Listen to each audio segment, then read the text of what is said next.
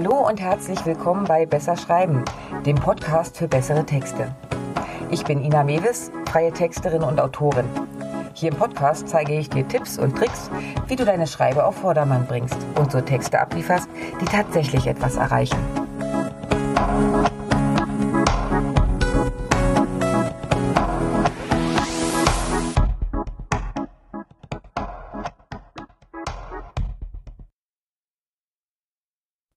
Ach, ich liebe es.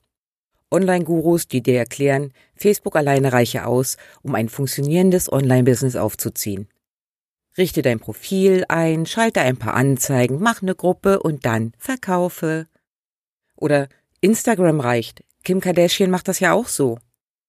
Sorry, vergiss es. Das mag in Ausnahmefällen vielleicht funktionieren. Normalerweise schießt du dir damit aber massiv ins eigene Knie. Warum? Weil das nichts mit einem wirklichen Online-Business zu tun hat. Also, was brauchst du tatsächlich für den Start? Wenn du deine Produkte online anbieten willst, dein Coaching oder vielleicht sogar Kurse.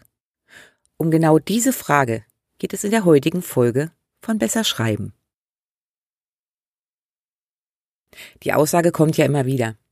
Online ist alles anders. Das stimmt so aber nicht ganz. Deine Kunden oder die Leute, die du als Kunden gewinnen möchtest, sind immer noch Menschen aus Fleisch und Blut und ticken daher online nur bedingt anders als in der realen Welt. Stell dir mal vor, du läufst eine Straße lang und siehst an der Seite jemand mit einem Stand. Der verkauft wirklich leckere Salami. Ja, nett. Vielleicht nimmst du sogar etwas mit. Dieser Stand ist dort jede Woche. Meistens gehst du vorbei. Manchmal bleibst du aber stehen und kaufst ein Päckchen. Eines Tages ist der Stand verschwunden. Das Ordnungsamt hat zugeschlagen. Nix mehr Salami, nix mehr auf der Straße verkaufen. Im ersten Moment stört es dich nicht, aber nach zwei Wochen, da packt dich der Jieper und du suchst deine Taschen durch. Irgendwann hast du doch mal den Flyer mitgenommen. Da steht doch bestimmt, wo die auch einen Laden haben. Du willst diese Wurst jetzt. Und dann? Die große Enttäuschung. Es gibt keinen Laden. Es gab nur diesen Straßenstand. Keine Chance, deinen Händler wiederzufinden. Der Straßenstand ist dein Social-Media-Auftritt. Facebook das Ordnungsamt, das sich zum Beispiel sperrt, weil du auf deinem privaten Profil zu viel geworben hast. Und der Laden, der dir Sicherheit und Umsatz auch nach der Sperre bringen würde, das ist deine Homepage. Deine Homepage ist deine Homebase, deine Basis für dein Business. Wenn du online verkaufen willst, egal was, ist deine Homepage der erste und wichtigste Schritt. Das ist dein Laden, dein Zuhause. Da kann Facebook gar nichts. Okay, deine Homepage, dein Laden, der so heißt wie du. So ist die Seite nämlich wirklich dein Zuhause. Du kannst später auch mal was an deinem Angebot ändern, ohne gleich komplett den Namen wechseln zu müssen oder die Domain. Eine Ausnahme ist natürlich, wenn es bei dir rein um ein bestimmtes Produkt geht. Was macht einen guten und attraktiven Laden aus? Zuerst einmal eine interessante Ladenfront. Das ist deine Willkommensseite. Leute, die vorbeikommen, werfen einen Blick rein und sehen idealerweise sofort, ob da was dabei ist, was sie anspricht. Ist das der Fall, kommen sie rein. Und was ist dann entscheidend? Richtig. Die Art und Weise, wie du dein Angebot präsentierst. Hast du hochpreisige Handtaschen und verkaufst sie im Discounter-Style, wirst du Elise ganz viel Kohle aus Berlin-Zehlendorf nicht ansprechen. Die stürzt sofort wieder rückwärts raus. Deine Auslage. Online ist das deine Angebotsseite, sollte in jedem Fall in Sprache und Design zu deiner Zielgruppe passen. Okay. Das Schaufenster passt, die Auslage ist schick und auch elegant. Elise kommt rein, schaut sich um und geht wieder. Warum? Weil da noch jemand ganz Entscheidendes fehlt. Eine Verkäuferin oder ein Verkäufer, der sie nett anspricht, abholt, betreut. Genau diese Rolle übernimmt online deine Über mich Seite. Hier können Interessenten schauen, wer denn da eigentlich hinter dem Angebot steht. Menschen kaufen von Menschen. Ist die Verkäuferin sympathisch, wird sie Elise viel eher vom extra teuren Modell überzeugen.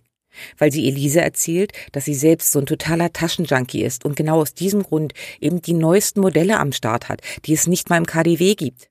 Neidfaktor garantiert. Okay, Homepage ist klar. Du kannst natürlich auch die One-Pager-Variante wählen, wo alle drei Faktoren untereinander gezeigt werden. Eine Weile waren die mega modern. Meine Erfahrung und die vieler anderer, die sich so richtig mit Seiten und Rankings auskennen, ist allerdings, dass es mehr Sinn macht, mit mehreren Unterseiten zu arbeiten. Das ist übersichtlicher. Für Besucher und auch für Google. Und damit das Ordnungsamt, in diesem Fall mal nicht Facebook, sondern der Gesetzgeber, nicht wieder meckert, gehören auch noch Impressum und Datenschutzerklärung zwingend zu deiner Seite. Ja, und was ist jetzt, wenn der Laden zu ist? Äh, ja, egal, dann gibt's ja den Briefkasten. Und nun denken wir wieder weiter. Willst du, dass im Corona-Lockdown die Bestellungen der Kunden in deinem Privatbriefkasten in Marzahn landen? Äh, wohl eher nicht. Also muss der Briefkasten direkt an deinen Laden ran. Für dein Online-Business übersetzt, du brauchst mindestens zwei Business-E-Mails. Und die lauten mail at deineseite.de oder kontakt at deineseite.de oder ja, was auch immer. Wichtig ist, dass deine E-Mail deine Domain, also deinen Seitennamen spiegelt. Warum mindestens zwei? Weil eine die Adresse wird, die du für Newsletter und alles andere nutzt. Die zweite ist mehr eine Art Verwaltungsadresse, mit der du dich überall anmeldest und deinen Kram verwaltest. So läufst du nicht Gefahr, dass die Adresse, die tausendfach über den Newsletter draußen ist, genutzt wird, um später mal damit Mist zu bauen. Du hast keine Lust, noch ein weiteres Postfach zu verwalten? Ja, Mai, daran soll's nicht scheitern. Du kannst diese Mail auch entspannt auf deine normale Mail umleiten. Spätestens, wenn dort wirklich was passiert, würde ich aber lieber ein neues Postfach in meiner Mail-App eröffnen. Denn du willst ja sicher nicht von schnupsibupsi.aol.com aus antworten. Ja, okay, Social Media alleine reicht nicht. Ohne ist aber auch irgendwie schwierig. Wenn deine Seite steht und du wirklich professionell rausgehen willst, brauchst du auch einen Social Media Account. Ja, wieso das denn? Ich bin doch bei Facebook seit Jahren, sagst du jetzt vielleicht. Und dann sag ich, ist ja schön, aber das ist deine private Spielwiese. Bei Facebook und Instagram solltest du dir unbedingt eine eigene Unternehmensseite einrichten. Dafür gibt's drei Gründe. So kannst du immer noch auf deinem privaten Profil privat bleiben und musst nicht jede Anfrage annehmen. Anzeigenschaltung funktioniert definitiv besser über die Seite. Denn Facebook mag es nicht, wenn man das private Profil nutzt, um Business zu machen. Und? Falls deine Seite mal gesperrt wird, kannst du zur Not noch übers private Profil handeln. Bei Instagram ist es nicht viel anders. Dort reicht als Argument schon der Punkt, dass du mit einem Business-Profil deine Insights abrufen kannst. Also siehst, welcher Beitrag gut gelaufen ist und wann deine Follower am aktivsten sind. LinkedIn ist eine andere Baustelle. Wenn deine Zielgruppe dort unterwegs ist, du also eher B2B-Kunden suchst, solltest du dir dort auch ein Profil anlegen. Da kann es aber tatsächlich erst einmal das Private bleiben. Okay, das haben wir. Homepage mit Startseite über mich und Angebotsseite, zusätzlich eine Facebook-Unternehmensseite. Was fehlt noch? Auch wenn du ganz am Anfang stehst, solltest du Leads sammeln. Leads sind grob zusammengefasst E-Mail-Adressen von den Menschen, die an dir, deiner Story, deinem Angebot irgendwie interessiert sind. Denn das sind die, bei denen du am einfachsten später einen Verkauf landen wirst. Und das mit etwas Glück nicht nur einmal. Eine E-Mail-Liste hat einen weiteren Vorteil. Follower auf Social Media sehen nur einen Bruchteil dessen, was du postest. Wenn Facebook dich rausschmeißt, und sei es auch nur für einen Tag, erreichst du sie gar nicht mehr. Deine E-Mail-Liste gehört aber dir, zumindest so lange, bis der Leser sich austrägt. Sie ist also der Kundenstamm für dein Online-Business. Das bedeutet im Klartext, sobald du weißt, wo du genau hin willst, was du anbieten möchtest, solltest du dir Gedanken machen, wie du E-Mails einsammeln kannst, auf Neudeutsch, wie du Leads generierst. Am besten geht das über Freebies, also kleine Geschenke im Austausch gegen die entsprechenden Adressen. Damit aus diesen warmen Leads, also Leuten, die aktuell gerade an dir interessiert sind, keine kalten Leads werden, solltest du ihnen dann aber auch regelmäßig Futter geben. Also einen Newsletter schreiben. Aber wie immer schon öfter hier im Blog, das ist ein Thema für eine weitere Folge. Fang jetzt erstmal an, Adressen zu sammeln. Und was brauchst du noch? Einen Newsletter-Anbieter. Jetzt fragst du dich vielleicht, warum du dich gleich am Anfang mit komplizierten Newsletter-Anbietern auseinandersetzen sollst. Adressen sammeln kannst du doch auch so. Ganz einfach. Irgendwann kommst du nicht drum rum. Allein schon, weil du E-Mails nur mit Double Opt-in rechtssicher nutzen darfst. Also wenn deine Abonnenten nach der Anmeldung noch einmal extra bestätigt haben, dass sie wirklich auf deine Liste wollen. Und das setzt du technisch am einfachsten über einen Newsletter-Anbieter um. Dazu kommt, dass du so deine E-Mails ganz einfach erstellen und auch automatisieren kannst. Und sie dann auch an tausende Adressen sendest. Dein normales E-Mail-Programm bietet das meistens nicht. Da ich immer wieder nach Empfehlungen gefragt werde, ich persönlich bin ein Fan von GetResponse.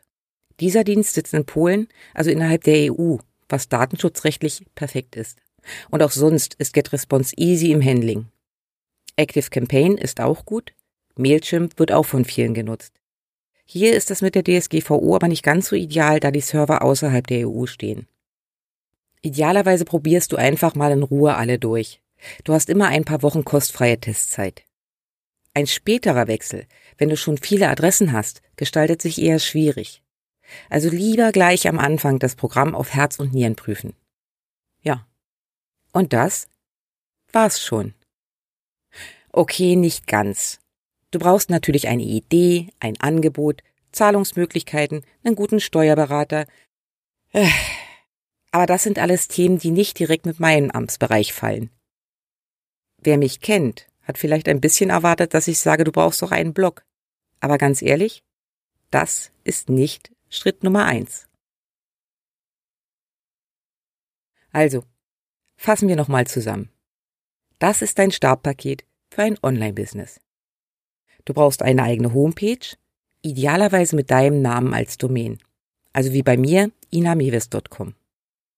Dann solltest du mindestens einen Social Media Account haben, das professionell aufgezogen ist. Bei Facebook heißt das eine Seite ist. Du brauchst mindestens zwei E-Mail-Adressen, die mit dieser Domain verbunden sind, eine E-Mail-Liste und einen Newsletter-Anbieter. So, und nun erzähl mal, Kannst du bei allen Punkten schon einen Haken machen? Oder fehlt dir noch was? So, das war's für heute von mir. Wenn es dir gefallen hat, lass mir gerne ein Like da. Kommentare und Anregungen sind natürlich auch herzlich willkommen. Den Blogbeitrag zum heutigen Thema, Links und Arbeitsmaterialien findest du wie immer auf meiner Webseite www.besserschreiben.online. Und wenn du in Zukunft keine Folge verpassen willst, abonniere doch einfach meinen Kanal.